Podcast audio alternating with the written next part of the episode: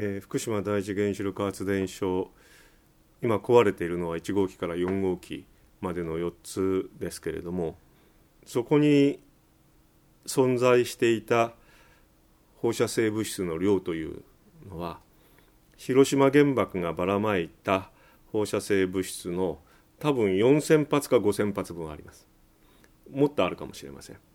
で今現在福島第一原子力発電所の原子炉の中から環境に放り出されてきた放射性物質の量は多分数百発分です。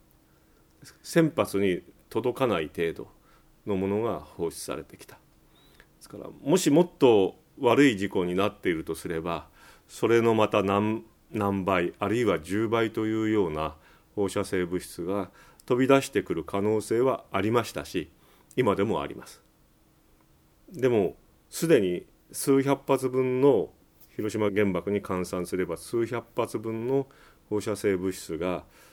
環境に放出されてしまってそれは今猛烈な汚染を実は福島県を中心として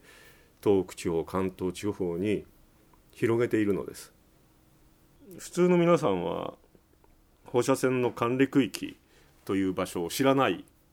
だろうと思います。もしそういう放射線管理区域という場所に接する可能性があるとすれば病院の X 線撮影室であるとか CT 撮影室というところに行くと入り口に張り紙があるはずです。関係者以外は立ち入りを禁ずと書いてあるし妊娠する可能性のある女性は必ず医者に言いなさいと書いてある場所が放射線管理区域であって普通の人は入ってはいけないというそういう場所なんですね。私のように原子炉を相手に仕事をしたり放射能を相手にして仕事をするという特殊な人間だけが入っていいでも仕事が終わったらさっさと逃げてこいよというのが放射線管理区域ででもその放射線管理区域だって数字を言って申し訳ないですけれども1平方メートルあたり4万ベクレルという数字を超えて汚染しているようなものは何一つ管理区域から持ち出してはいけないという法律がある。ところが福島第一原子力発電所の事故によって福島県の東半分栃木県と群馬県の北部半分ぐらい宮城県と茨城県の南部と北部の一部それから埼玉県東京都の一部というようなところが1平方メートルあたり4万ベクレルを超えて大地そのものがみんな汚れてしまっているというそういう状況なのです。つまり放射線管理区域にしなければいけないというそういう場所に今あるなっているのです。つまりそんなところに普通の人は入ってはいけないし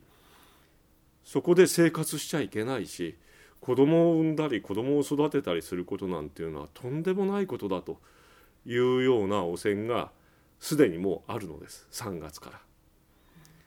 そのことの大変さというのを政府や東京電力が正しく言わないがために皆さんは何かもう事故が収束したもう大したことないじゃないか普通の生活ができるよと思ってしまっているわけですけれども今現在の猛烈な汚染のただ中で今人々が住んでいるということになっています。